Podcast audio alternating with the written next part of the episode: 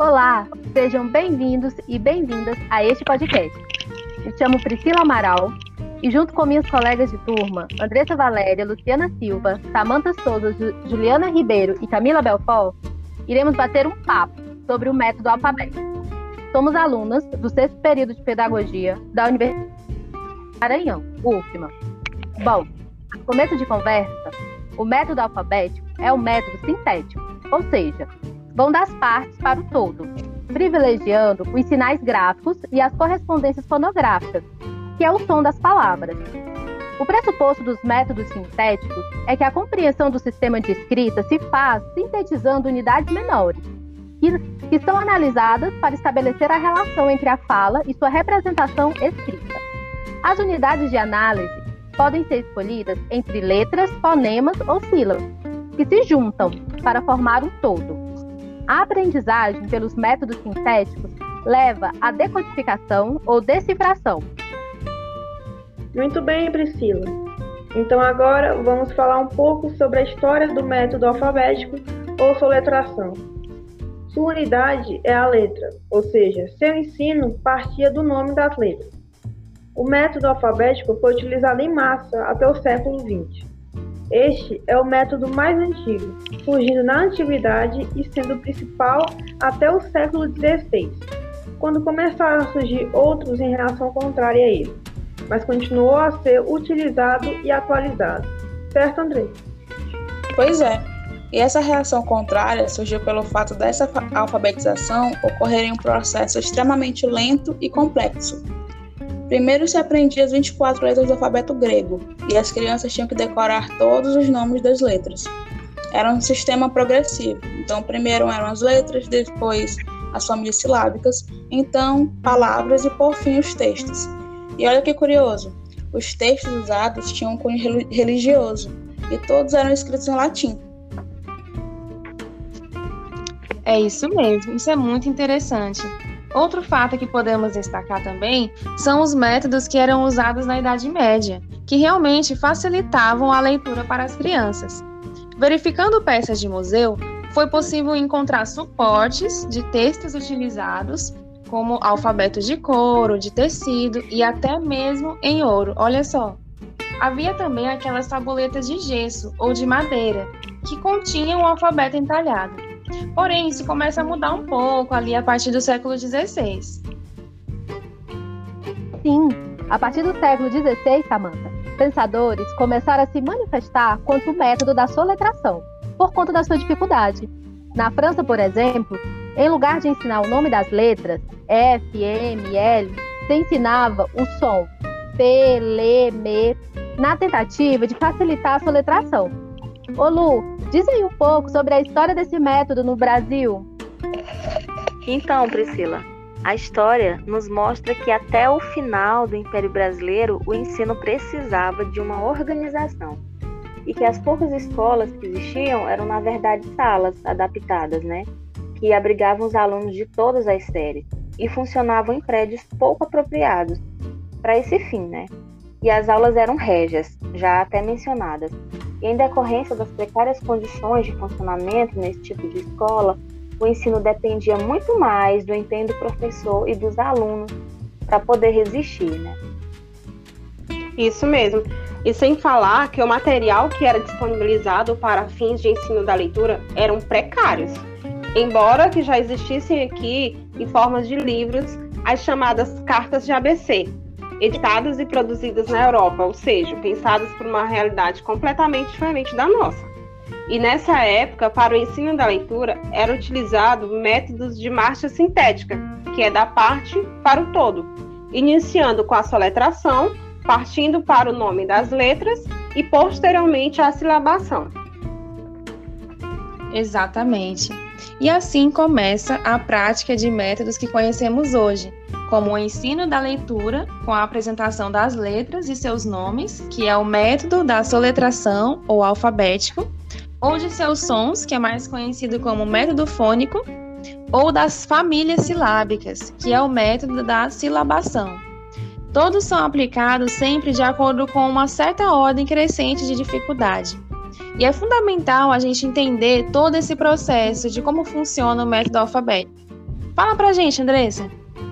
Então, Samantha, basicamente o processo era identificar a letra, ter a memória como o maior recurso didático, isolar as letras e descontextualizar as sílabas e associar estímulos visuais e auditivos. Porém, tudo isso resultava em uma aprendizagem extremamente cansativa. Isso mesmo. Além disso, ele tem como princípio de que a leitura parte da decoração oral das letras do alfabeto, depois todas as suas combinações silábicas e, em seguida, as palavras. A partir daí, a criança começa a ler sentenças curtas e vai evoluindo até conhecer a história. Por este processo, a criança vai soletrando as sílabas até decodificar a palavra. Não é, meninos? É isso mesmo. E como já foi até citado aqui anteriormente, é, era assim, de novo, da parte para o todo. Os aprendizes primeiro deveriam decorar o alfabeto, letra por letra, para encontrar as partes que formariam a sílaba ou outro segmento da palavra. E somente depois viriam a entender que esses elementos poderiam se transformar numa palavra. E mais tarde criou-se o procedimento da soletração, que gerou exaustivos é, exercícios de cantilenas, que eram cantorias com os nomes das letras e as suas combinações. E também um treino com possíveis combinações de letras em silabário. Essas atividades eram sem sentido, porque demorava-se a chegar ao significado. Imaginem só uma pessoa decorando e cantando as combinações. B, A, Ba, B, E, B e etc e soletrando para tentar decifrar a palavra bola. Olha só. B, O, Bó, L, A, Lá. Bola. Eu lembro. Realmente as coisas mudaram muito. Eu lembro que a minha é avó ensinava a soletrar o alfabeto dessa forma. E ela ficava tentando ensinar para um de nós netos a, a escrever uma palavra, por exemplo. Nossa, eu imagino o trabalho, a tarefa árdua que era essa de ensinar a alfabetizar dessa forma. Quem, cor quem comigo? É verdade, Lu. E hoje sabemos que só a partir do século XIX é que a escola passou a utilizar o ensino simultâneo, é, onde se formavam classes ou séries que estudavam o mesmo conteúdo ao mesmo tempo e no mesmo lugar. E só a partir daí houve a necessidade de produção de material didático para padronizar esses procedimentos. E foi assim que surgiram as novas cartas de ABC e os silabários aqui no país. Assim, Ju, o método alfabético trazia uma vantagem. O próprio nome de cada letra, com algumas exceções, remete a pelo menos um dos fonemas que ela representa na escrita. Entretanto, no momento de leitura das palavras, a junção né, das partes feitas mediante a pronúncia do nome, da letra, ocorria um percurso assim, difícil, né, tortuoso, assim, complicado. Porque era preciso pronunciar o nome da letra, mas também tentar abstrair os outros sons que já existiam, né? Assim, ao pronunciar o nome da letra, entravam sons que não pertenciam à sílaba ou à palavra tenta imaginar a abstração necessária do aprendiz para retirar o excesso de sons na palavra banana, por exemplo. B, A, ba. N, A, na. N, A, na. Banana. Nem Nossa. eu conseguiria. Complicado. Se fosse hoje. Talvez por isso tenham sido criados outros alfabetos, como o alfabeto popular de regiões do Nordeste, que ajudavam a eliminar algumas sobras desses sons. Verdade, Pri. E era por causa desse percurso tortuoso que o método rabético acumulou ao longo do tempo um conjunto de críticas. O próprio Comênios, que era um educador famoso do século XVII, caracterizou o método como, abre aspas, maior tortura do espírito, fecha aspas. E bom, isso pela memorização fora de contexto das letras e das sílabas, que afastava o aluno, o aluno do, do significado das palavras, e também a questão da repetição dos exercícios, que tornava muito tedioso para as crianças. E também ele não respeitava os conhecimentos adquiridos pelos alunos antes deles ingressarem na escola. E a Camila pode citar alguns mais. Além de que, sendo um processo árduo, possuía e possui poucas possibilidades de despertar o interesse pela leitura. Muitas vezes o efeito era o contrário, onde a criança tomava desgosto pela leitura. Ele não relaciona letramento e alfabetização. O método alfabético, apesar de não ser o indicado pelos parâmetros curriculares nacionais, ainda é muito utilizado em diversas cidades do interior do Nordeste e Norte do país, já que é mais simples de ser aplicado por professores leigos através da repetição das cartas de ABC e na alfabetização doméstica. Bom, e para finalizar esse papo que foi muito proveitoso, vamos ouvir a música ABC do Sertão, do saudoso Luiz Gonzaga, que é um exemplo bem divertido. Escuta aí.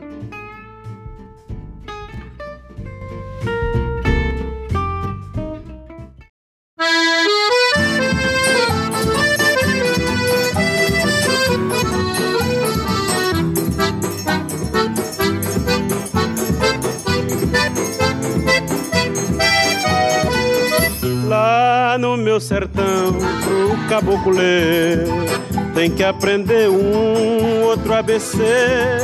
O JG, o LL, o SS, mas o R tem nome de rei.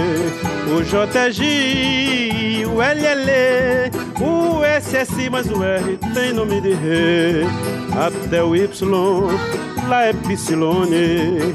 O MMI, o NN, o FF, o G chama-se G. Na escola é engraçado ouvir-se tanto E. A, B, C, D, P, G, L, M, N, P, Q, R, T, V e Z. Lá no meu sertão, pro caboclo tem que aprender um outro ABC. O JG, o LL, o SS, mas o R tem nome de rei. O JG, o LL, o SS, mas o R tem nome de rei. Até o Y, lá é Psilone, o MMI, o NN, o FF, o G chama-se G. Na escola é engraçado ouvir-se tanto E. A, B, C, D, P, Q, L, M, N, P, Q, R,